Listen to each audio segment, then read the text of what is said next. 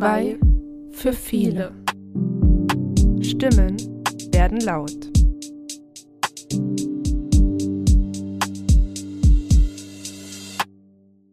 Herzlich willkommen zur zweiten Folge unseres Podcasts. Hallo Jessie. Hallo Saskia und hallo an alle Zuhörer. Wir merken das glaube gerade in den Schulen ganz besonders, dass es ein permanentes Rudern gegen den Strom ist und wir alle versuchen, unsere Kräfte irgendwie zu sammeln, um durchzuhalten. Leider das schon zu Beginn des neuen Schuljahres. Und mit uns und allen meine ich nicht nur wir Schulsozialarbeiter. Also wir hören das auch ganz viel von den Schülern und Schülerinnen, dass es sehr schwierig ist momentan nach der Corona-Krise. Ich meine, eigentlich steckt man ja irgendwo noch mittendrin, aber nachdem die Schulen im Lockdown waren und alles zu hatte, da irgendwie den Anschluss wieder zu finden. Und es hat den Eltern auch so viel abgefordert, den Lehrern Unglaubliches abgefordert. Also ich denke, wir haben da alle unsere Kräfte in den letzten Monaten zusammengerafft, um durchzuhalten. Und ja, ich persönlich kann aus meiner Schule sagen, wir sehen jetzt in der Schule, was die Folgen von dem Ganzen sind. Also wir müssen halt schauen, dass wir da zusammen das Ganze durchstehen und wieder uns schön im Schulalltag machen und den Anschluss nicht verlieren und besonders das Soziale bei den Schülern und Schülerinnen nicht außer Acht lassen und daran arbeiten. In der letzten Folge hatten wir einen Schüler einer weiterführenden Schule bei uns zu Gast. Der Joel hat uns von einer Geschichte erzählt, die ihm selber widerfahren ist und ich glaube, da wurde ganz deutlich, was Schulsozialarbeit bei den Schülern und Schülerinnen auch leistet und wie sie in solchen Fällen oder weiteren sie unterstützt. Heute haben wir einen weiteren Gast bei uns, denn wir arbeiten ja mit vielen verschiedenen Professionen zusammen und ja, haben einen Gast mit Expertise bei uns und zwar Diana, das ist eine Grundschullehrerin und Schwimmlehrerin. Hallo Diana. Hallo. Doch bevor wir später genauer dazu kommen, ja, wie sie Schulsozialarbeit erlebt hat, übergebe ich das Wort an Jessie und ihre Blitzlichtrunde. Danke, Saskia. ja, wir starten unseren Podcast immer mit einer kleinen Blitzlichtrunde, damit wir und unsere Zuhörenden da draußen auch unsere Gäste ein bisschen besser kennenlernen können. Und deswegen würde ich sagen, starten wir mal mit der ersten Frage. Bist du im Lehrerzimmer eher der Kaffee- oder der Teetrinker? Ähm, ich würde sagen Kaffee, ja, auf jeden Fall Kaffee. Kommst du denn überhaupt zum Kaffee trinken? Also im Lehrerzimmer eher selten. Also es kommt nie vor, so gut wie nie vor, dass ich mich mal entspannt hinsetzen kann und in Ruhe einen Kaffee trinken kann, sondern ich habe zum Glück eine Thermoskanne und die ist immer mit dabei. Genau, und da wird zwischendurch eigentlich immer mal hier oder da ein Schluck Kaffee getrunken, aber ganz in Ruhe, das passiert eher selten. Okay, kommen wir zur nächsten Frage. Was ist deine beste Eigenschaft? Ich würde denken, dass ich sehr ehrgeizig bin. Ehrgeizig und ja, doch ehrgeizig. Vielleicht manchmal auch ein bisschen zu perfektionistisch, mhm. aber ich äh, gebe einfach auch nicht so schnell auf. Aufgeben ist keine Option. Wie heißt das Buch, was du als letztes gelesen hast? Mit meinen Kindern habe ich diese Woche erst äh, Frau Honig gelesen. Ähm, das haben wir zusammen in der Frühstückspause immer gelesen. Und ähm, das war die Folge Frau Honig und die Schule der Fantasie. Privat ähm, komme ich tatsächlich gar nicht so viel zum Lesen. Also wenn ich was lese, dann meistens ähm, Fachliteratur, ähm, die Stundenvorbereitung für meine Stunden. Ähm, genau, aber ansonsten komme ich tatsächlich nicht viel zum Lesen. Ich hatte das letzte Buch, was mir in Erinnerung geblieben ist, ist ähm, Das Café am Rande der Welt. Jetzt kommt meine Lieblingsfrage. Wann hast du das letzte Mal etwas zum ersten Mal gemacht? Das ist eine sehr gute Frage. Mir fällt da sofort ein, ich habe zum ersten Mal mit meiner Klasse an unserem Zirkusprojekt teilgenommen, was alle vier Jahre an unserer Schule stattfindet. Und ähm, ich war jetzt das erste Mal dabei mit meiner Klasse und war mindestens genauso aufgeregt wie die Kinder und musste nicht mal was machen. Und was ist das, dieses Zirkusprojekt? Was machen die Kinder da? Da kommt eine Zirkusfamilie äh, sozusagen an unsere Schule. Da wird ein großes Zir Zirkuszelt aufgebaut und ähm, die Verantwortlichen von dem Zirkus üben dann eine ganze Woche lang mit unseren Kindern. Ähm, unsere Kinder wurden in drei Gruppen eingeteilt und dann wird ganz fleißig geübt. Äh, die Kinder durften sich am Anfang der Woche aussuchen, was sie gerne machen wollen würden. Ähm, es gab zum Beispiel eine Clownsnummer, es gab eine Trapeznummer, ähm, etwas an einem schwebenden Ring, eine Zaubernummer, äh, Jongleure waren mit dabei. Und da haben die Kinder ganz fleißig geübt und am letzten Tag gab es sozusagen eine Vorstellung für Verwandte, Bekannte, für alle. Und da standen die Kinder mal im Rampenlicht. Hattest du auch eine Nummer? Ich muss sagen, ich hätte gerne eine gehabt. ähm, als Kind war es nämlich mein Traum, äh, Zirkuskind zu werden. Und ich war ganz äh, neidisch auf meine Kinder, äh, habe den Kindern das auch gesagt.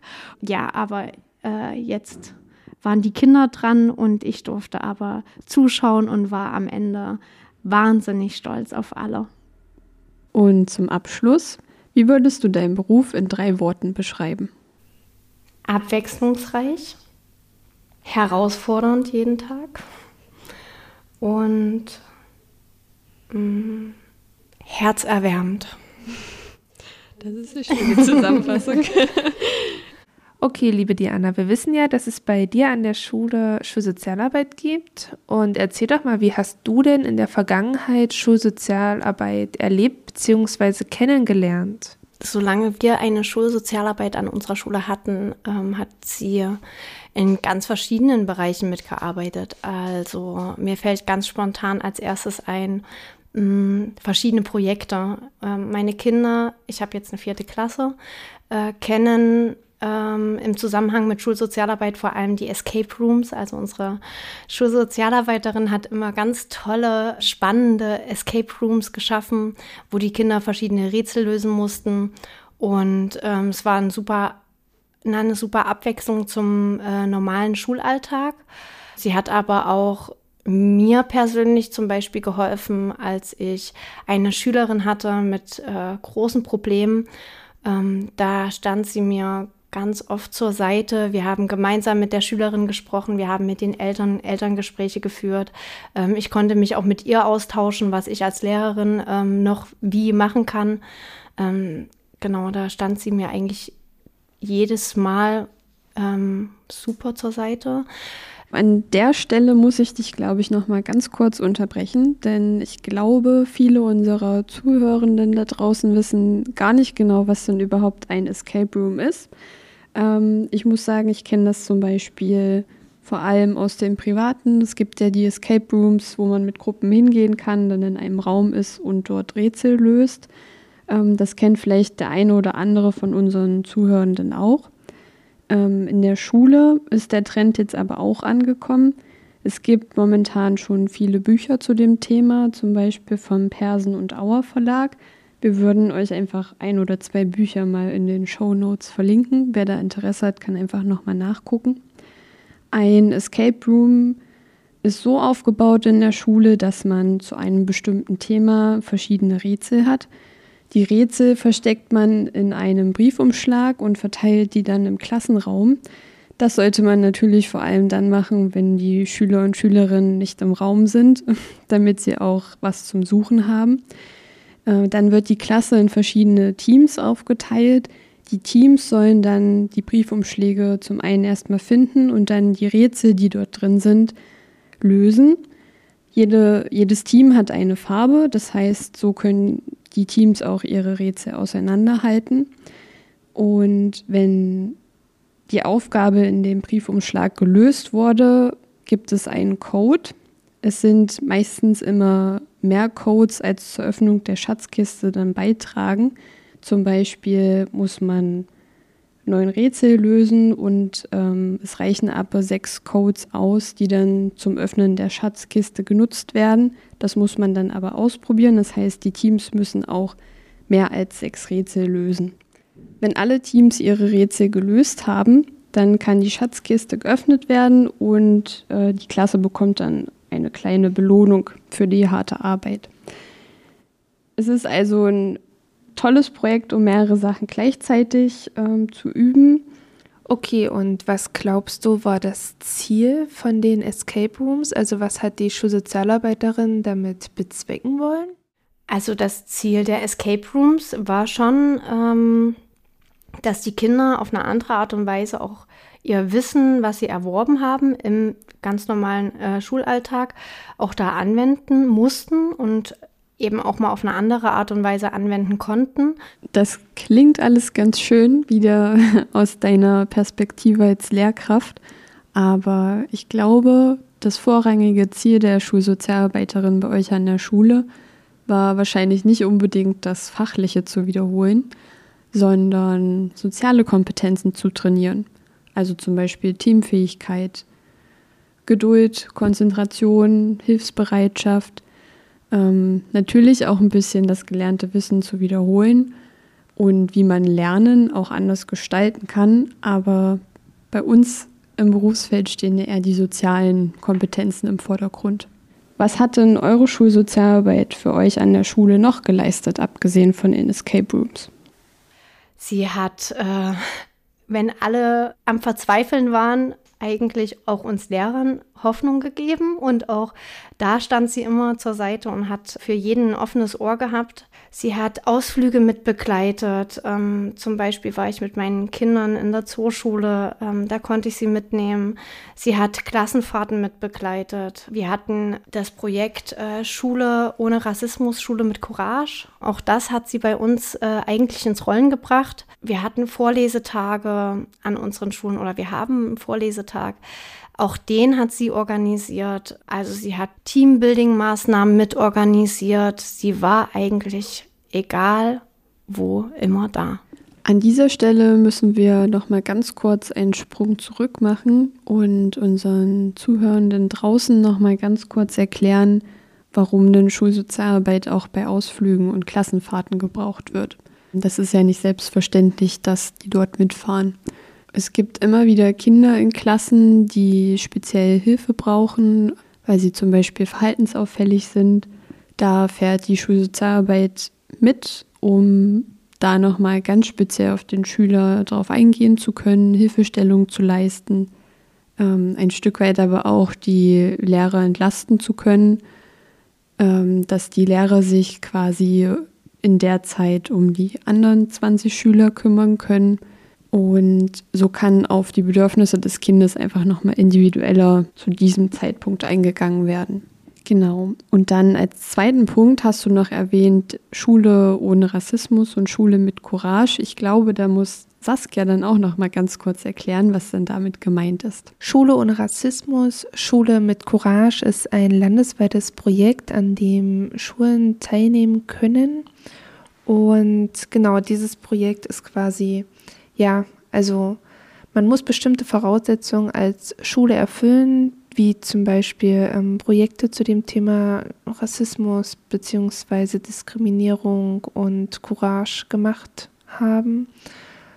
Ähm, man muss Unterschriften sammeln in der Schule, also von allen Beteiligten in der Schule. Das meint auch den Hausmeister oder die Essensfrauen, die das Essen, das Mittagessen der Kinder ausgeben. Und dann wird gemeinsam abgestimmt, ob die Schule eine Schule ohne Rassismus, Schule mit Courage werden soll, werden darf.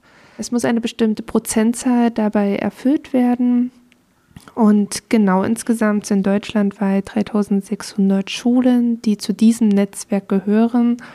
Und ja, die helfen sich gegenseitig, unterstützen sich gegenseitig, können sich in verschiedenen Problemlagen beraten und wollen gemeinsam gegen Rassismus und für Courage wirken. Wenn ihr dazu mehr erfahren wollt, dann schreibt uns gerne bei Instagram. Da können wir dann zu gegebener Zeit in einer späteren Folge auch gerne nochmal drauf zurückkommen und euch darüber mehr erzählen. Wir haben ja ganz oft in unserem beruflichen Alltag, dass ähm, die Schulsozialarbeiter in Unterrichtsstunden reingesteckt werden, die teilweise übernehmen und wir natürlich keinen Unterricht ableisten dürfen und auch nicht können. Also uns fehlen ja jegliche didaktischen Methoden, um das überhaupt leisten zu können.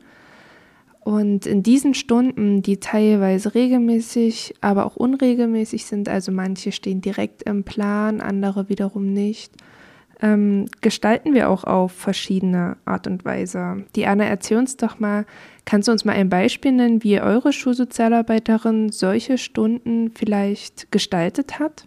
Lernen, Lernen äh, war eine Sache, da haben die Kinder erstmal gelernt, wie lerne ich denn eigentlich richtig, was ähm, wahnsinnig wichtig ist, weil viele Kinder einfach noch gar nicht wissen, wie man eigentlich zu Hause selbstständig auch lernen kann oder welcher Lerntyp bin ich, was brauche ich, um mir Dinge besser einzuprägen, zu merken oder eben auch in den ersten Klassen ganz wichtig das Kompetenztraining, also äh, auch miteinander das Miteinander erstmal zu lernen.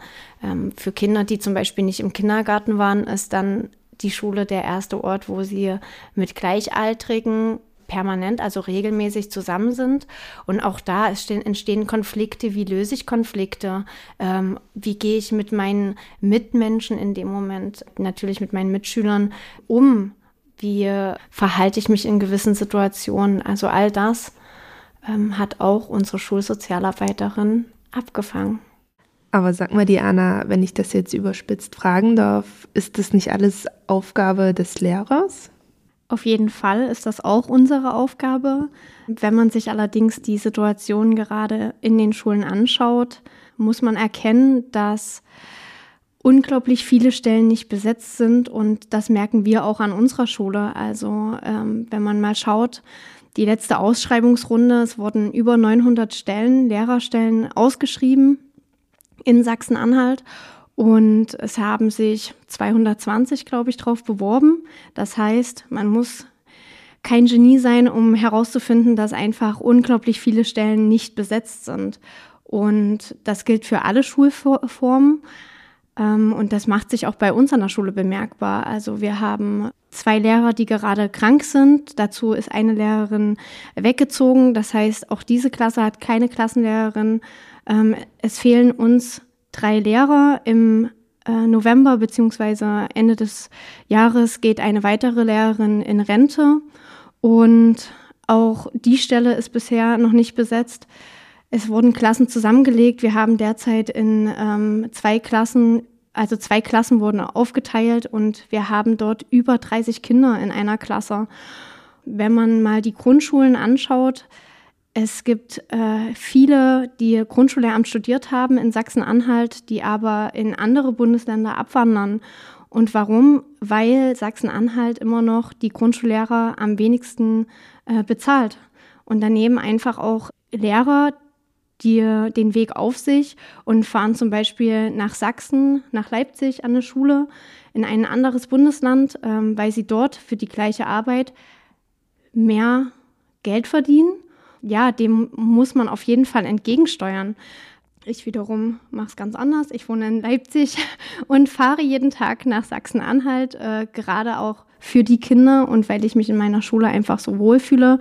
Aber da muss auf jeden Fall was getan werden, dass wir die Grundschullehrer einfach auch in Sachsen-Anhalt halten können.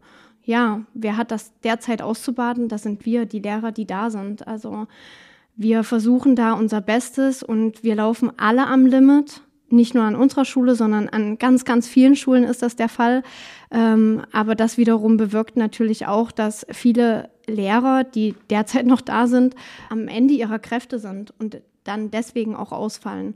Und ähm, ich würde mir sehr, sehr gerne viel mehr Zeit für die Kinder nehmen. Mein Tag müsste 48 Stunden haben, um mich jedem Kind einfach auch äh, widmen zu können und genau solche Sachen auch abzufangen. Also sowas wie Kompetenztraining, also Sozialkompetenztraining ähm, oder auch einfach mal Zeit zu haben, um mit den Kindern ähm, in ein Gespräch zu kommen, was wirklich einfach auch Zeit braucht. Also da ist ein Pausengespräch, fünf Minuten, zehn Minuten, da kann man nicht mal wirklich in Ruhe mit den Kindern reden, auch was sie beschäftigt. Da fehlt es einfach an allen Ecken und Enden und jetzt wird uns auch noch die Schulsozialarbeiterin genommen. Ähm, es müsste an jeder Schule eine Schulsozialarbeiterin sein, an jeder. Und an den Schulen, wo es noch mehr brennt als an anderen Schulen, eben zwei oder drei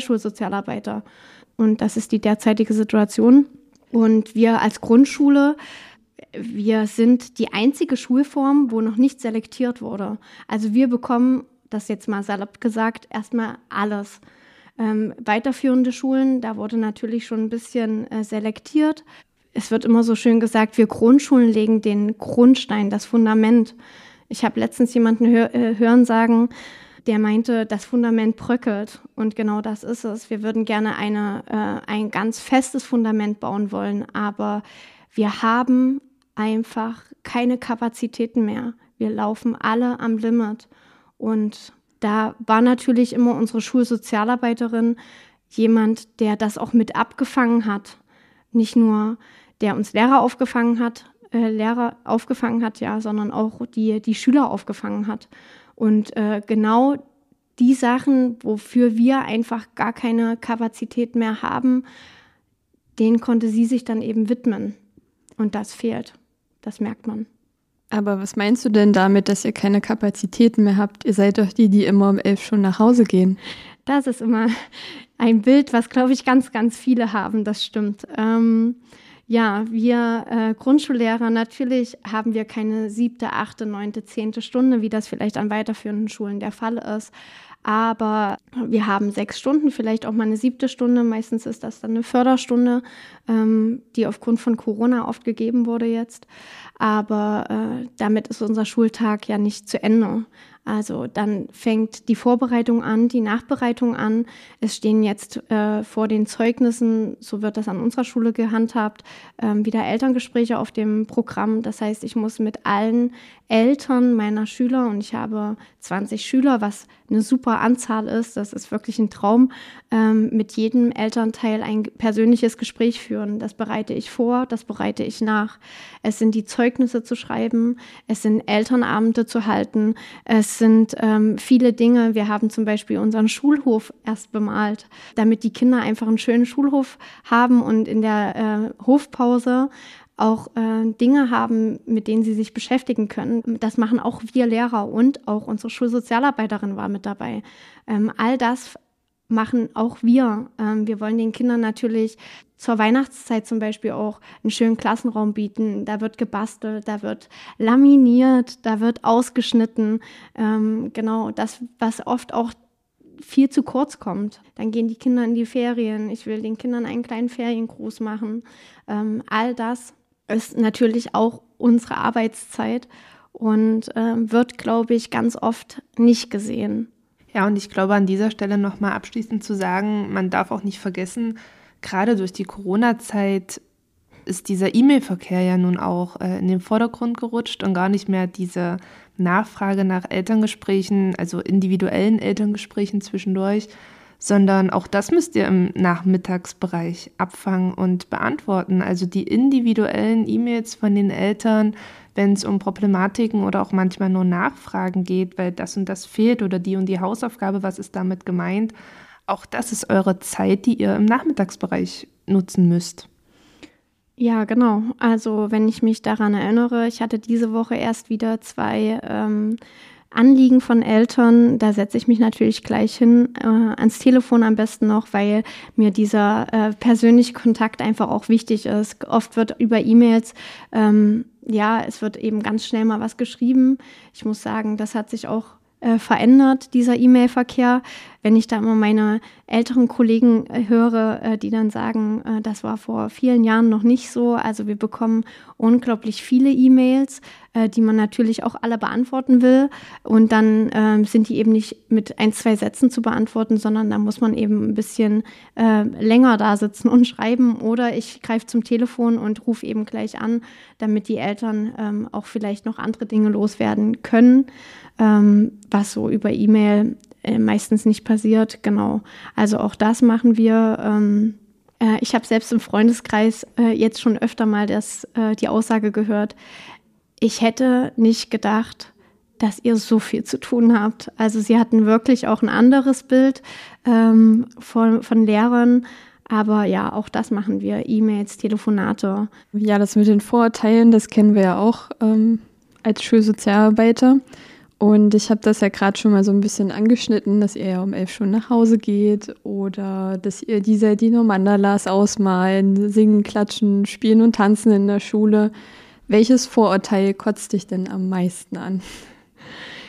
Also das, was du gerade schon angesprochen hast, die gehen äh, um elf oder um zwölf nach Hause und äh, die haben doch unglaublich viel Ferien und äh, ganz, ganz viel Zeit. Genau, das ist eigentlich das. Also, dass wir ähm, unheimlich viel Zeit haben und so viel Freizeit, so viel Ferien, das ist das, was mich wirklich ähm, stört. Genau, weil auch jetzt ähm, haben wir wieder Ferien und da sitze ich schon dann an, täglich am Rechner und äh, bereite eben jedes Elterngespräch mit den Eltern vor und ähm, wir müssen ein Elterngespräch halten. Wenn wir das Elterngespräch nicht halten oder wenn die Eltern das nicht möchten, was meistens nicht der Fall ist, ähm, dann müssen wir eine ausführliche Zeugnisbeurteilung schreiben. Dann kommt dazu, dass meine Klasse jetzt in der vierten Klasse ähm, auch vor dem Schulwechsel steht, also auf die weiterführende Schule. Das heißt, wir müssen auch da gucken, wir müssen eine Schullaufbahnempfehlung geben. Ähm, da setze ich mich hin und überlege wirklich ganz detailliert, wo denke ich, wo dieses Kind ähm, am besten aufgehoben ist. Äh, mach mir zu jedem einzelnen Kind wirklich äh, intensiv Gedanken. Und ähm, ja, das braucht einfach Zeit. Und die Zeit nehme ich mir dann eben nach dem Unterricht natürlich. Ja, wir hatten jetzt am Anfang des Schuljahres auch Elternabend. Wir haben Dienstberatungen natürlich, wie das auch an anderen Schulen so ist ja, all das muss natürlich auch vorbereitet werden, Gesamtkonferenzen. Es ist nicht so, dass wir um zwölf nach Hause gehen. Als Info nochmal für alle, die zuhören, wir haben das Gespräch aufgenommen, als gerade Herbstferien waren in Sachsen-Anhalt. Und wenn man sich das nochmal vor Augen führt, die ganzen Aufgaben, die Diana jetzt auch nochmal uns allen erklärt hat, es ist umso wichtiger, dass es eine Schulsozialarbeit gibt, die auch Aufgaben und Konflikte im Schulalltag abfangen kann. Ich kenne das so aus dem Studium, dass die Lehrer zum Beispiel ganz klar getrennt waren von den Sozialarbeitern. Also es waren immer so zwei Lager. Ich weiß nicht, ob das bei euch auch so war. Und dann ähm, trifft man im Schulalltag sozusagen aufeinander. Man ist eine andere Profession, man hat einen anderen Blick auf ähm, das ganze System und würdest du sagen, dass du vielleicht durch eure Schulsozialarbeit einen anderen Blick bekommen hast auf bestimmte Sachen, was du vorher nicht hattest? Ja, würde ich definitiv sagen. Ähm, also gerade dieser Austausch, also wir haben uns ganz viel, ich weiß nicht, wie das an anderen Schulen ist. An unserer Schule war es so, dass wir, ähm, dass das eben nicht diese zwei getrennten Lager waren, was du gerade gesagt hast, sondern sie war eigentlich ein festes Mitglied bei uns auch im Lehrerkollegium. Ich habe auf jeden Fall ähm, durch sie gewisse Sachen aus einem anderen Blickwinkel betrachten können. Also ich natürlich als Klassenlehrerin ähm, habe vielleicht auch einen anderen Blick auf die Kinder als sie als Schulsozialarbeiterin. Ja, ich habe mir durch sie auch immer wieder äh, vielleicht auch in Situationen, wo ich nicht weitergekommen bin, auch Rat geholt oder ähm, sie auch gefragt, okay, warum denkst du, ähm, ist das so oder was kann ich dagegen tun oder wie kann ich dem Kind helfen oder ähm, also wir es war schon ein Austausch es war kein äh, Gegeneinanderarbeiten wir haben da wirklich Hand in Hand miteinander gearbeitet und ähm, ich habe auch viele Dinge nochmal an einen anderen Blickwinkel bekommen. Ja weil man als Lehrer glaube ich es fällt mir tatsächlich jeden Tag immer wieder auf. Also es ist ein unglaublicher Leistungsdruck.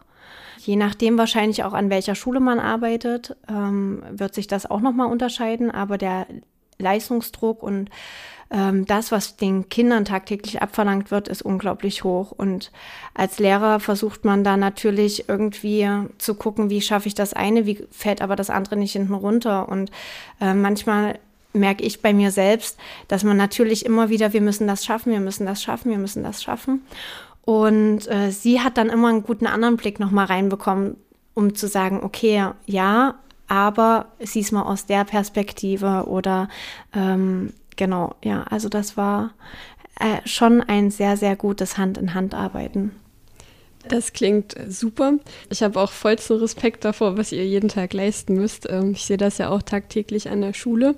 Jetzt war es natürlich viel Positives. Gab es auch irgendwelche Herausforderungen so im Schulalltag mit der Schulsozialarbeit? Gab es vielleicht am Anfang Probleme, die dann erst gelöst werden mussten? Hm. Probleme mit der Person oder? Ja, sozusagen. Also ich weiß von einigen Schulen zum Beispiel, dass das da nicht so harmonisch abläuft wie bei euch. Vielleicht gab es ja auch ähm, zu Beginn irgendwie Probleme. Man musste sich erstmal gewöhnen an den anderen Blick, an ähm, das andere Arbeitsfeld. Da ist vielleicht auch jemand mit im Unterricht, ähm, der Sachen anders macht. Also ich glaube an sich mit der Person überhaupt nicht. Also wir hatten eine ganz tolle Schulsozialarbeiterin und ähm, es war gar nicht schwer, zu ihren Draht aufzubauen.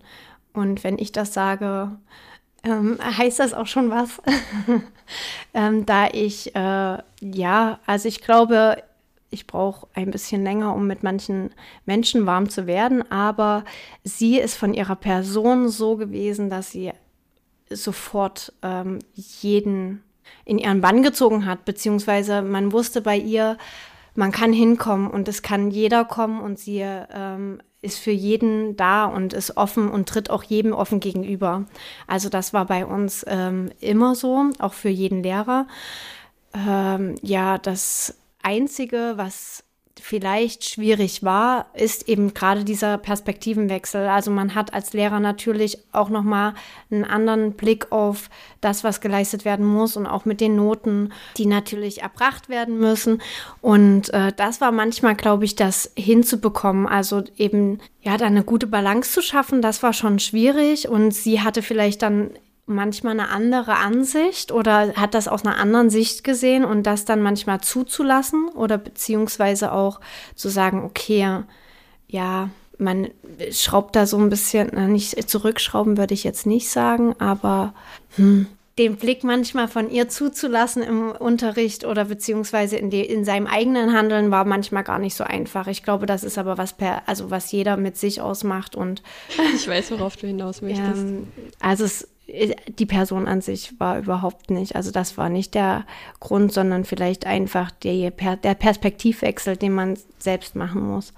Das ist, glaube ich, schon eine Herausforderung. Du hast uns ja bereits vorhin schon ganz viel erzählt, was eure Schulsozialarbeiterin in der Vergangenheit geleistet hat. Gab es denn auch externe Partner, die sie hinzugezogen hat, um bei euch Angebote oder Projekte durchzuführen? Also wir hatten, sie hat verschiedene Projekte ins Rollen gebracht. Es gab zum Beispiel auch den Kinderrechte-Tag, wo die Kinder bei uns ähm, an verschiedenen Stationen ähm, sozusagen mit den Kinderrechten konfrontiert wurden und äh, damit arbeiten konnten. Und es gab ein ganz tolles Projekt. Das war das Tanzprojekt. Und zwar hatte sie da jemanden zu uns eingeladen, der selbst Profitänzer ist, würde ich jetzt mal so bezeichnen, genau. Und er kam zu uns und hat mit jeder Klasse aus unserer Klassenstufe, also es war in der dritten Klasse, wir haben drei dritte Klassen zu dem Zeitpunkt gehabt und mit den drei dritten Klassen hat er jeweils zwei Stunden so einen kleinen Tanzkurs gemacht. Also die Kinder haben verschiedene Tanzschritte beigebracht bekommen. Es ging so in Richtung Breakdance, also die Kinder durften sich auch da ausprobieren. Er hat den Kindern Tipps gegeben und auf einmal hat es geklappt, was vorher noch nicht geklappt hatte. Und sie haben am Ende auch eine kurze Choreo einstudiert.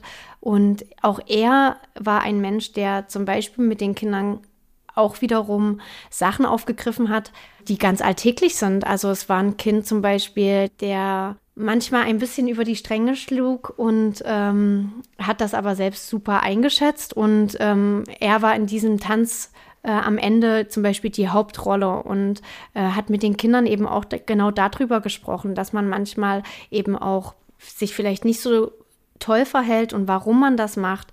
Ähm, wie kommt es denn dazu? Also die Kinder haben eben nicht nur über das Tanzen gesprochen oder eben auch nicht nur getanzt, sondern er hat auch wiederum Sachen aufgegriffen, die die Kinder für, den, für das alltägliche Leben mitnehmen konnten. Also das war ein ganz tolles Projekt.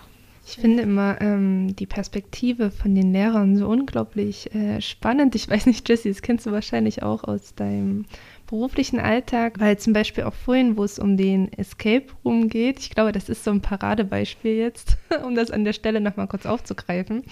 Du hast uns erzählt, ja, äh, sie hat toll gezeigt, wie man auf eine andere Art und Weise Wissen vermitteln konnte. Aber ich glaube, die Schulsozialarbeiterin hatte einen ganz anderen Hintergedanken dabei, und zwar um den Teamgeist zu fördern und ähm, das Miteinander zu stärken und das halt einfach auf eine andere Art und Weise mal rüberzubringen, sodass sowohl klar das Lernen und das Wissen abgedeckt ist, als auch ähm, das Soziale, was ja leider oft untergeht im Schulalltag. Ich denke auch, das Tanzprojekt ähm, hatte genau das, wie du es jetzt auch am Ende beschrieben hast. Also zum einen einfach mal, dass die Kinder aus sich herauskommen und mal jeder probiert zu tanzen, auch wenn die Jungs vielleicht ab und an gesagt haben, nee, möchte ich nicht und war bestimmt auch zaghaft am Anfang aber um dann wiederum auch ein bisschen, ja, Toleranz und das Miteinander wieder zu stärken und zu fördern, weil das ist was, was ich persönlich auch festgestellt habe durch die Corona-Krise einen unglaublichen Cut bekommen hat. Also ich glaube, da arbeiten gerade alle Schulsozialarbeiter dran, das wieder ein bisschen mehr zu stärken. Äh, magst du uns erzählen, wie der Tänzer hieß? Wer war das? Das war der Nico. Nico Hilger bestimmt. Genau, der. Weil den kenne ich persönlich auch. Ähm, ein ganz toller Tänzer und ähm, ja, auch ein, also er kann sehr gut mit Kindern und Jugendlichen arbeiten. Und den habe ich bei mir in der Schule ähm, auch noch in diesem Jahr und den werden wir auch noch in unserem Podcast vorstellen. Dann bin ich schon ganz gespannt drauf. Ich kenne den nämlich noch nicht. Genau, an späterer Stelle. Aber zurück zu dir, Diana. Das klang ja schon ganz viel an, ähm, was du unter Schulsozialarbeit verstehst, was eure Schulsozialarbeiterin auch gemacht hat. Ähm, einige, die uns zuhören, wissen aber wahrscheinlich nicht, was es ist. Das Thema hatten wir ähm, in der letzten Folge ja schon. Was ist denn Schulsozialarbeit für dich? Wir wissen, du hast ja auch was mitgebracht. Ich habe ja vorhin schon erwähnt, dass ich mit meinen Kindern die Woche ein Buch gelesen habe. Äh, und da gab es eine Stelle, schon beim Vorlesen habe ich gemerkt, dass genau das es, glaube ich, ganz gut auf den Punkt trifft. Da wir Lehrer, wie ich vorhin schon erwähnt habe, ähm, ganz viel immer ähm, unter diesem Druck stehen, wir müssen den Lehrplan schaffen oder das, was im Lehrplan drin steht. Wir ähm, ja, haben eigentlich manchmal gar keine Zeit, so fühle ich mich manchmal, uns um ähm, die Dinge zu kümmern oder dafür uns Zeit zu nehmen, die eben besonders wichtig sind. Und das sollten wir, glaube ich, immer mal wieder machen, weil es geht da um glückliche Kinder. Und ich würde jetzt einfach mal eine Textstelle äh, vorlesen. Ähm, es kam nämlich in diesem Buch genau das zur Sprache, dass äh, die Frau Honig, es ist eine ähm, sozusagen eine Dame, die in eine Schule kommt und äh, dort als Vertretungslehrerin anfängt ähm, für eine Woche, obwohl sie eigentlich gar keine Lehrerin ist, aber die Direktorin hat sie fälsch fälschlicherweise ähm, sozusagen ähm, als diese erkannt und hat sie in eine Klasse gesteckt und dort äh, macht sie ganz andere Dinge, als die Kinder eigentlich kennen. Also es geht zum Beispiel darum, die Kinder sollen einfach mal sagen, was sie gerne machen wollen würden. Und ähm, damit sind die Kinder erstmal überfordert. Und es geht zum Beispiel darum, dass ein Kind sagt, sie würde gerne ein Gedicht schreiben. Und dann sagt die Frau Honig, äh, wie wollt ihr denn ein Gedicht schreiben hier im Klassenraum auf Stühlen und an Tischen?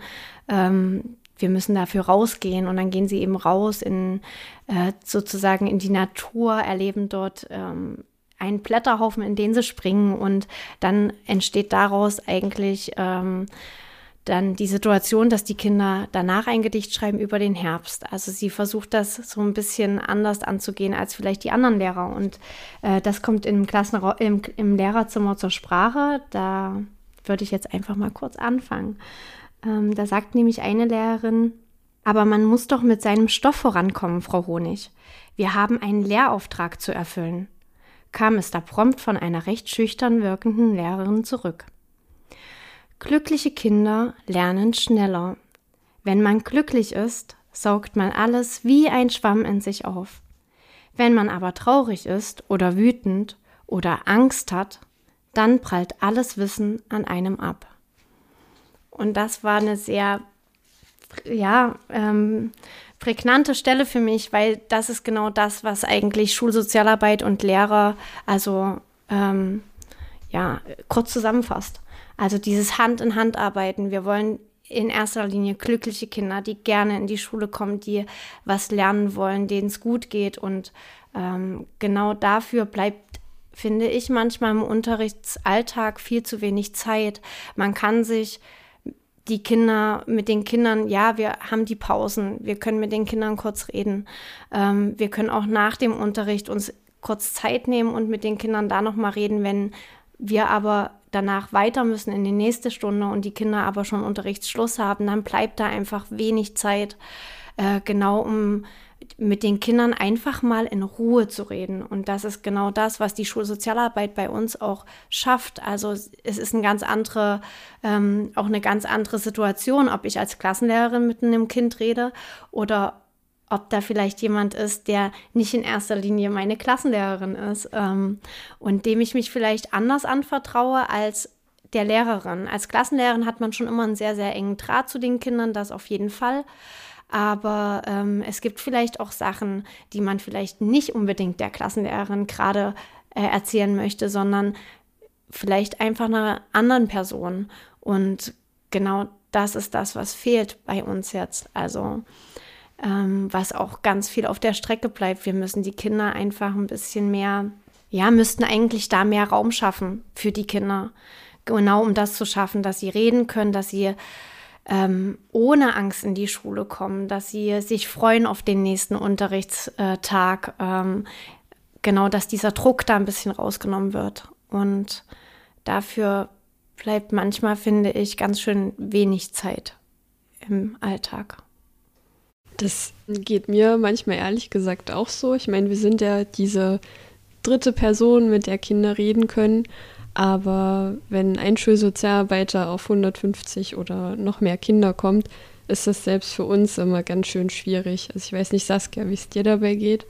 Ähm, aber ich habe auch manchmal das Gefühl, ich habe einfach viel zu wenig Zeit, um mir die Probleme teilweise anzuhören. Also definitiv. Ich habe an meiner Schule 280 Kinder und ja, mich als Schulsozialarbeiterin, also ich bin da alleine. Ja, und es reicht vorne und hinten nicht. Also es ist, ich meine, man denkt immer, naja, so ein Gespräch ist schnell erledigt, aber es bleibt ja nicht bei einem Gespräch. Es bleibt oftmals nicht bei dem Kind, denn ähm, es hängt ja noch so viel anderes dran. Also die Eltern, die Lehrer, je nachdem, welche Thematiken es betrifft. Ähm, oder dass sich sogar aus bestimmten Problematiken äh, Präventionsprojekte entwickeln. Also mit Prävention meine ich Projekte, um ja schon mal vorbeugend zu handeln zu bestimmten Thematiken, wie zum Beispiel Cybermobbing oder ähm, Konfliktbewältigung. Wie gehe ich am besten damit um, den Kindern diese Konflikte nahezubringen, beziehungsweise die Strategien für die Konflikte nahezubringen. Und ja, also es ist schwierig momentan. Wir merken selber in den Schulen, dass es zunehmend mehr wird. Die, ja, die kleinen Reibereien werden zu großen Reibereien. Es entstehen immer mehr Streitigkeiten. Und wie gesagt, es mit den Eltern, Lehrern, Corona hat uns da allen so viel abgefordert. Das beginnen wir jetzt zu spüren und es ist für uns sehr schwierig, das im Alltag ähm, zu meistern. Aber es muss gemeistert werden, denn ja, Grundschule, gerade Grundschule, glaube ich, ist äh, der Schritt für alles, was danach kommt und folgen wird. Und nicht zu vergessen ist immer noch der Dokumentationsaufwand, der natürlich auch noch dazugehört. Und eigentlich wollen wir ja alle nur glückliche Kinder, was ähm, du so schön gesagt hast. Deswegen fand ich auch die Textstelle wirklich schön auch das Buch, das muss ich mir, glaube ich, nochmal näher angucken. Nun hast du uns ja jetzt die ganze Zeit erzählt, wie Schulsozialarbeit bei euch an der Schule in der Vergangenheit stattfand und wie es bei dir und den Schülern ankam oder ähm, bei deinen Kollegen und Kolleginnen. Doch erzähl mal, also uns wurde mitgeteilt, dass das ja jetzt ein bisschen anders aussieht bei euch an der Schule. Wie ist denn der aktuelle Stand von Schulsozialarbeit? Findet es noch statt? Also, um es kurz und knapp zu sagen, es gibt keine Schulsozialarbeit bei uns an der Schule mehr. Es gibt ähm, ein Verfahren, wo herausgefunden wird, ob eine Schule Schulsozialarbeit benötigt oder nicht. Ähm, wir hatten jetzt äh, jahrelang Schulsozialarbeit und Ja, jetzt wurde entschieden, es ist bei uns nicht mehr nötig und damit musste unsere Schulsozialarbeiterin gehen. Und äh, dazu kann ich eigentlich nur sagen, sicherlich ist unsere Schule anders aufgestellt als einige andere Schulen. Es gibt ähm, Schulen, die benötigen meiner Meinung nach zwei, drei, vier Schulsozialarbeiter, um genau das, was du gerade gesagt hast, abzufangen. Es sind so viele Kinder, die in, egal in welcher Hinsicht, irgendwie Hilfe benötigen. Und es werden immer mehr. Und ähm, natürlich ist an unserer Schule vielleicht eine andere Arbeit notwendig. Aber man kann nicht sagen, dass keine Arbeit einer Schulsozialarbeiterin notwendig ist. Ähm, wie ich vorhin schon erwähnt habe, sie hat ganz, ganz viel bei uns einfach auch abgefangen und das ist ja immer noch da. Also diese Probleme und diese Schwierigkeiten sind ja nicht weg. Es sind vielleicht andere Probleme ähm, als an anderen Schulen, aber auch wir haben die. Und ja, es gab eine Lehrerin an unserer Schule, die die laufenden Fälle, so würde ich es jetzt mal bezeichnen, übertragen bekommen hat. Aber ähm, wenn jetzt neue Fälle dazukommen, die kann keiner abfangen. Und da muss ich ganz ehrlich sagen, auch wir als Lehrer kommen da, ähm, wir machen und tun und wir arbeiten super als Kollegium zusammen und versuchen da wirklich alles abzufangen, aber irgendwo kommen wir da auch an unsere Grenzen. Und so ist das derzeit bei uns. Es gibt keine Schulsozialarbeiterin mehr oder keinen Schulsozialarbeiter. Ähm, und damit müssen wir gucken, was wir als Lehrer noch stemmen können. Dann wird die Zukunft zeigen, ob wir, ob das die richtige Entscheidung war. Du hast ja auch ganz viel von Projekten berichtet. Wer macht jetzt die ganzen Projekte bei euch?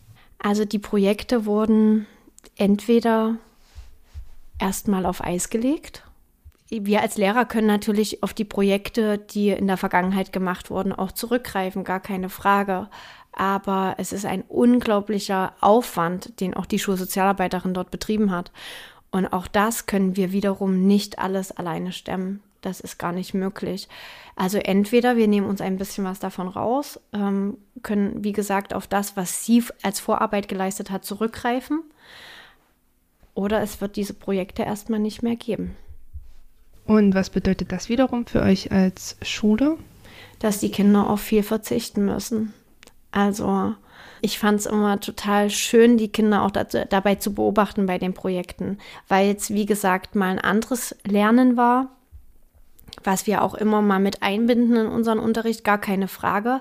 Aber auch schon alleine, wenn dort zum Beispiel eine andere Person mal vorne steht als ein Lehrer das macht auch was mit den Kindern. Und die Kinder einfach mal so aus einer anderen Perspektive, also nur aus der Perspektive des Beobachters zu sehen, ähm, wie die miteinander arbeiten, wie viel Spaß sie auch an den Projekten hatten, ähm, das war ganz schön zu beobachten, wirklich. Aber das wird es wohl in der Zukunft erstmal so nicht mehr geben. Ich meine, ihr habt ja erst seit ähm, 1. August meines Wissens diesen Jahres keine Schulsozialarbeit Arbeit mehr. Und das ist jetzt noch nicht so lange. Ich meine, wir schreiben jetzt Mitte, Ende Oktober. Würdest du sagen, dass du in der Zeit schon Momente hattest, in denen genau die Schulsozialarbeit gefehlt hat, wo du gesagt hast, boah, eigentlich genau jetzt bräuchten wir sie? Und wenn ja, kannst du uns von dem berichten? Mm, ja, es gab verschiedene Momente schon. Ich ganz persönlich äh, muss sagen, ich hatte in den letzten zwei Wochen habe ich ganz stark an unsere Schulsozialarbeiterin gedacht, da ich in meiner Klasse ein Kind habe, was große Probleme hat und ich da in der Vergangenheit eben viel mit der Schulsozialarbeiterin zusammengearbeitet habe, da dieses Kind ganz viel Fehltage hat. Und es immer mehr Schwierigkeiten hat. Also sie hat jetzt schon wieder viele Fehltage und genau das wäre der Punkt gewesen, wo ich sofort mit der Schulsozialarbeiterin zusammengearbeitet hätte und gesagt hätte, okay, äh, kannst du, ich habe schon mit ihr geredet, aber kannst du vielleicht noch mal mit ihr reden, vielleicht erzählt sie dir noch andere Dinge. Wir müssen mit den Eltern noch mal kommunizieren, genau, um da eben sofort wieder gegenzusteuern. Ja, das war so persönlich ein Moment.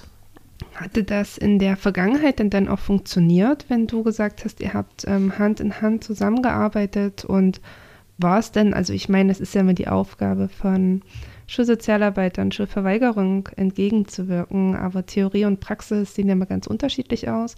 Aber jetzt auf deinen Fall gemünzt, kannst du sagen, ja, es hat funktioniert, die Fehltage wurden weniger und die Schülerin kam? Auf jeden Fall. Also das muss ich äh, sagen. Es hat sowohl ich habe ein ganz, ganz gutes Verhältnis, ein Verhältnis mit der Schülerin, als auch äh, die Schulsozialarbeiterin hatte ein super Verhältnis zu ihr. Wir haben da gleich von Anfang an versucht gegenzusteuern und auch das hat geklappt. Wir haben sofort die Eltern mit ins Boot geholt.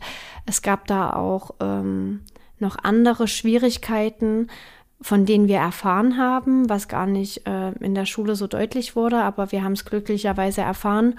Und auch da haben wir uns sofort mit den Eltern zusammen an einen Tisch gesetzt. Dazu kam die Schwierigkeit noch, dass die Eltern getrennt leben sind, was natürlich auch immer schwierig ist, da beide an einen Tisch zu bekommen in manchen Fällen. Aber auch das hat geklappt. Wir haben alle gemeinsam an dem Tisch gesetz, gesessen und mit den Eltern besprochen, wie können wir vorgehen, woran liegt es, was können wir machen, um ähm, erstmal das Kind wieder regelmäßig in die Schule zu bekommen. Ja, das hat super geklappt und ähm, das war bis zu den Sommerferien, hat sich das wirklich zum Positiven gewendet. Ähm, ja, und jetzt sind die Sommerferien vorbei, das neue Schuljahr hat begonnen und es sind schon wieder viele Fehltage auf dem Konto dieses Kindes und ähm, natürlich auch mit Krankheit verbunden. Das ist nochmal was ganz anderes. Aber die Fehltage häufen sich. Die Kinder sind vierte Klasse. Es geht in Richtung weiterführende Schule. Und wenn ich daran denke, macht mir das echt Bauchschmerzen. Und du stehst alleine da mit der Situation. Habt ihr denn dadurch, dass eure ähm, Stelle gestrichen wurde, eine Möglichkeit erhalten, an wen ihr euch dann wenden könnt, ähm, was euch als Lehrerin auch ähm, Nutzen bringt? Oder sagt ihr tatsächlich, wir stehen ganz allein jetzt damit da und müssen gucken, wie wir es meistern können? Mm, nein. Also ich wüsste jetzt nicht, an wen ich mich direkt wenden könnte. Natürlich muss ich immer wieder betonen, wir haben ein tolles Kollegium, wir arbeiten auch da nicht nur auf der Klassenstufe gut zusammen, sondern auch überhaupt klassenübergreifend sehr gut zusammen. Und man hat natürlich seine Kolleginnen oder Kollegen, mit denen man besser zurechtkommt als vielleicht äh, mit anderen. Und ich habe, also ich persönlich habe für mich zwei, drei Kollegen, wo ich weiß, wenn ich Probleme habe, wenn ich irgendwo nicht weiterkomme, dann gehe ich dorthin und dann tauschen wir uns aus, weil es ist genau das, was wir brauchen. Wir brauchen diesen Austausch. Wir brauchen vielleicht mal jemanden, der einen anderen Blick darauf hat, weil er manchmal vielleicht gar nicht so nah an den Kindern dran steht, sondern das vielleicht einfach aus einem anderen, aus einer anderen Perspektive betrachten kann. Und da ist dieser Austausch zwischen den Kollegen schon ähm, eine große Hilfe für mich. Und ich muss sagen, ich habe persönlich auch noch Kontakt zu dieser Schulsozialarbeiterin und wenn es gar nicht mehr geht, dann rufe ich tatsächlich auch da an und frage einfach nach oder äh, hol mir Tipps oder ähm, rede einfach mal. Also ich muss sagen, nicht nur für die Kinder war die Schulsozialarbeiterin bei uns da, sondern eben auch gerade für uns Lehrer. Und genau das ist das, was ähm, ich glaube, die Schulsozialarbeit bei uns an der Schule so schön gemacht hat und was eben jetzt fehlt, dass wir als Lehrer auch einfach mal unser Herz ausschütten konnten und einfach mal reden konnten. Und auch das alleine bringt ja schon wieder für jeden persönlichen anderen Blick. Oder wenn man einfach drüber redet, kommt man vielleicht auf manche Dinge auch einfach selbst. Oder eben in dem Austausch. Und der ist so nicht mehr da. Mit manchen Kollegen, aber ansonsten leider nicht. Aber ich höre in deinen Worten trotz des Wehmuts ganz viel von dem, dass etwas da ist, was, was geblieben ist und dass sie etwas geschaffen hat, wovon ihr jetzt noch die Früchte ernten können. Magst du uns vielleicht erzählen, was das ist? Also was ist deiner Meinung nach, trotz dass die Schulsozialarbeiterin nicht mehr da ist, ähm, ja, trotzdem von ihr geblieben? Also wir hatten, ich hatte zum Beispiel vorhin angesprochen, ähm, Schule ohne Rassismus, Schule mit Courage. Das ist was, was jetzt im äh, nächsten Monat auch bei uns. Also die Kinder haben abgestimmt darüber. Ähm, es wurde eingereicht. Ähm, es war ein längeres Verfahren und jetzt bekommt die Schule sozusagen ein Siegel, ähm, ein Schild, äh, wo das auch nochmal festgehalten ist. Schule ohne Rassismus, Schule mit Courage verliehen. Und das wiederum ist der Schulsozialarbeiterin zu verdanken. Und die Übergabe ist im November. Und wir freuen uns schon alle drauf. Die Kinder freuen sich alle drauf. Und wir hoffen natürlich, dass auch unsere Schulsozialarbeiterin, die genau das mit initiiert hat, natürlich auch dabei sein wird. Jetzt hast du natürlich viel von dir gesprochen und was Schulsozialarbeit mit dir gemacht hat oder mit den Lehrern. Was sagen denn die Kinder dazu, dass die Schulsozialarbeiterin nicht mehr da ist? Was nehmen die Kinder noch mit von der Zeit? Habt ihr da mal drüber gesprochen? Also, wenn ich meine Kinder äh, frage, was sie mit Schulsozialarbeit verbinden, kommt als erstes Escape Room. Das ist also den Kindern wirklich im Kopf geblieben. Escape Room und äh, Kinderrechte. Und wir als Klasse ähm, haben eine ganz besondere Verbindung zu der Schulsozialarbeiterin, da wir die ähm, Schulsozialarbeiterin verabschiedet haben mit einer besonderen Geste. Also es gibt ein Lied, was wir mit ihr verbinden und das heißt Schmetterling von Sophia. Ein wunderschönes Lied und ich habe mit den Kindern gemeinsam überlegt, was können wir machen, ähm, dass auch sie uns nicht vergisst. Und somit haben wir das Lied genommen. Wir haben Schmetterlinge gebastelt und die Kinder durften draufschreiben, was sie mit Schulsozialarbeit verbinden was ihnen fehlen wird, ähm, was sie mit der Person verbinden. Und es sind unglaublich schöne Schmetterlinge entstanden. Und äh, ja, dann haben wir das Lied gespielt und unsere Schulsozialarbeiterin bei uns in die Klassenmitte gestellt. Und dann hat, durfte jedes Kind seinen Schmetterling überreichen. Es sind viele Tränen geflossen. Es wurde ähm, ja am Ende nochmal ganz viel geknuddelt. Und die Kinder fragen jetzt immer noch, also fast täglich, können wir das Lied hören von Frau. Sowieso. Und es ist wirklich fast wie so ein ähm, Ritual geworden. Also wenn die Kinder oder wenn ich auch merke, es ist gerade eine Stimmung, wo wir Frau sowieso fräuchten, ähm, sage ich dann, okay, lasst uns das Lied spielen oder die Kinder kommen morgens rein. Ich habe es gerade nach den Sommerferien, habe ich es jeden Morgen gespielt, ähm, bevor die Kinder in den Klassenraum gekommen sind, damit die Kinder schon mit einer ganz anderen, mit einem ganz anderen Gefühl in den Klassenraum kommen. Und ähm, es ist ein unglaublich schönes Lied. Die Kinder sind ganz ruhig reingekommen. Also es war wirklich äh, eine schöne Stimmung jeden Morgen.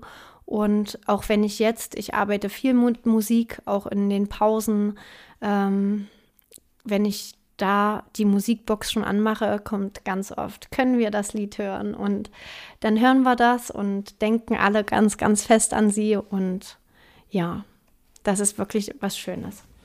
Und an dieser Stelle würden wir gerne mal kurz in das Lied reinhören und eine Textzeile daraus vorspielen. Einfach du selbst in deinen schönsten Farben. Du brauchst keine Zweifel, keine Angst zu haben. Lass dich nicht runterziehen. Und ergänzend dazu würde ich noch mal ganz kurz aus dem Refrain vorlesen. Schmetterlinge fliegen oft allein. Und ja, ich weiß, es ist nicht immer leicht für dich weil du nicht so wie die anderen bist. Doch glaub mir, Schmetterlinge fliegen oft allein, doch da wird immer jemand sein, der dich mag, weil du anders bist. Würdest du sagen, da gibt es einen beruflichen Bezug zwischen dem Lied und deinem Alltag? Ja, weil jeder ja, ähm, also ich finde diesen Spruch vielleicht ganz passend dazu. Für Eltern heißt es ja, solange Kinder klein sind, gib ihnen Wurzeln, wenn sie größer werden, gib ihnen Flügel. Also es soll halt jeder für sich natürlich, also es ist jeder so für sich ein kleiner Schmetterling und ähm, die fliegen eben oft alleine, aber sie müssen eben wissen, sie sind nicht alleine. Und ähm, was ich ganz ganz toll finde an diesem Lied ist, es gibt eben nicht nur immer schöne Momente nicht nur schöne Momente in der Schule, nicht nur schöne Momente im Leben, das kann man ja auf alles beziehen, aber man, man schafft das. Man schafft das, es geht weiter und ja, jeder ist gut so, wie er ist. Das vergessen viele Kinder und ich muss dazu sagen, da fällt mir gerade ein, wir machen ganz oft am Ende der Woche ähm, eine Wochenauswertung und da sollen die Kinder, die geben sich am Anfang der Woche ein Wochenziel und dann sollen sie sagen, habe ich das Wochenziel erreicht oder nicht. Und was ich am Anfang in der Klasse erlebt habe, war ganz oft, dass die Kinder gesagt haben, ich habe das noch nicht geschafft oder das noch nicht geschafft. Also es war immer sofort, was, was kann ich noch nicht. Und das merke ich auch im Schwimmunterricht ganz, ganz stark. Ich kann das nicht, ich kann das nicht. Ja, man kann es vielleicht noch nicht, sage ich den Kindern dann immer. Aber dafür seid ihr da, um das zu lernen. Und ihr dürft auch mal sagen, was ihr schon könnt. Das kommt oft viel zu kurz. Und das müssen die Kinder also einfach lernen. Und mittlerweile, dadurch, dass wir das jetzt schon eine ganze Weile machen, äh, schaffen die Kinder das jetzt auch mal zu sagen, ey, ich hab's erreicht oder das ist mir schon gut gelungen, aber daran muss ich noch arbeiten. Und das ist total schön und genau das ist dieses Lied für mich auch. Ähm, ja, also du bist gut so, wie du bist. Und es gibt schwere Phasen, aber es kommen auch wieder schöne Phasen an dieser Stelle dann auf jeden Fall ähm, vielen Dank, Diana, dass du bei uns warst. Das war total spannend, finde ich, einfach mal diesen Perspektivwechsel zu haben. Wie nehmt ihr als Lehrer denn überhaupt uns Schulsozialarbeiter auf und was macht das mit euch und mit euren Kindern und aus dem beruflichen Alltag zu erzählen? Ja, an dieser Stelle möchte ich Saskia gerne zustimmen. Ähm, danke, dass du hier warst und dir die Zeit genommen hast und für deine Gedanken, die du mit uns geteilt hast, dass du uns den Einblick in die Schule gegeben hast. Und ich persönlich fand es auch einen großen Zugewinn, dass du uns das Lied noch einmal mitgebracht hast und über die guten und schlechten Zeiten gesprochen. Ähm, ich glaube, das kennt jeder aus seinem alltäglichen Leben. Wir durchleben an jedem Tag, in jedem Monat, in jedem Jahr gute und schlechte Phasen. Ähm, Ihr habt jetzt gerade an der Schule, wenn wir das nochmal auf Schulsozialarbeit übertragen, natürlich leider eine schlechte und schwierige Phase, weil ihr keine Schulsozialarbeit mehr habt und die Konflikte und Probleme alleine bewältigen müsst im Rahmen eurer Möglichkeiten. Aber es kommen natürlich auch wieder gute Phasen. In der nächsten Antragstellung könnt ihr ja nochmal einen Antrag stellen und bekommt dann hoffentlich natürlich auch wieder eine Schulsozialarbeit für eure Schule. Ja, und damit wären wir dann auch schon am Ende von unserem heutigen Podcast. In der nächsten Folge wollen wir mal schauen, was macht denn Schulsozialarbeit konkret und ähm, schauen uns ein Medienprojekt an von einer weiterführenden Schule, damit wir uns nicht nur mit dem Thema Grundschule beschäftigen. Und da bekommen wir einen Einblick was dann an einer Sekundarschule so gemacht wird. Und Saskia beendet wieder die Folge mit ihrem Spruch. okay, für heute habe ich noch rausgesucht. Ciao, Kakao. Ciao, Kakao.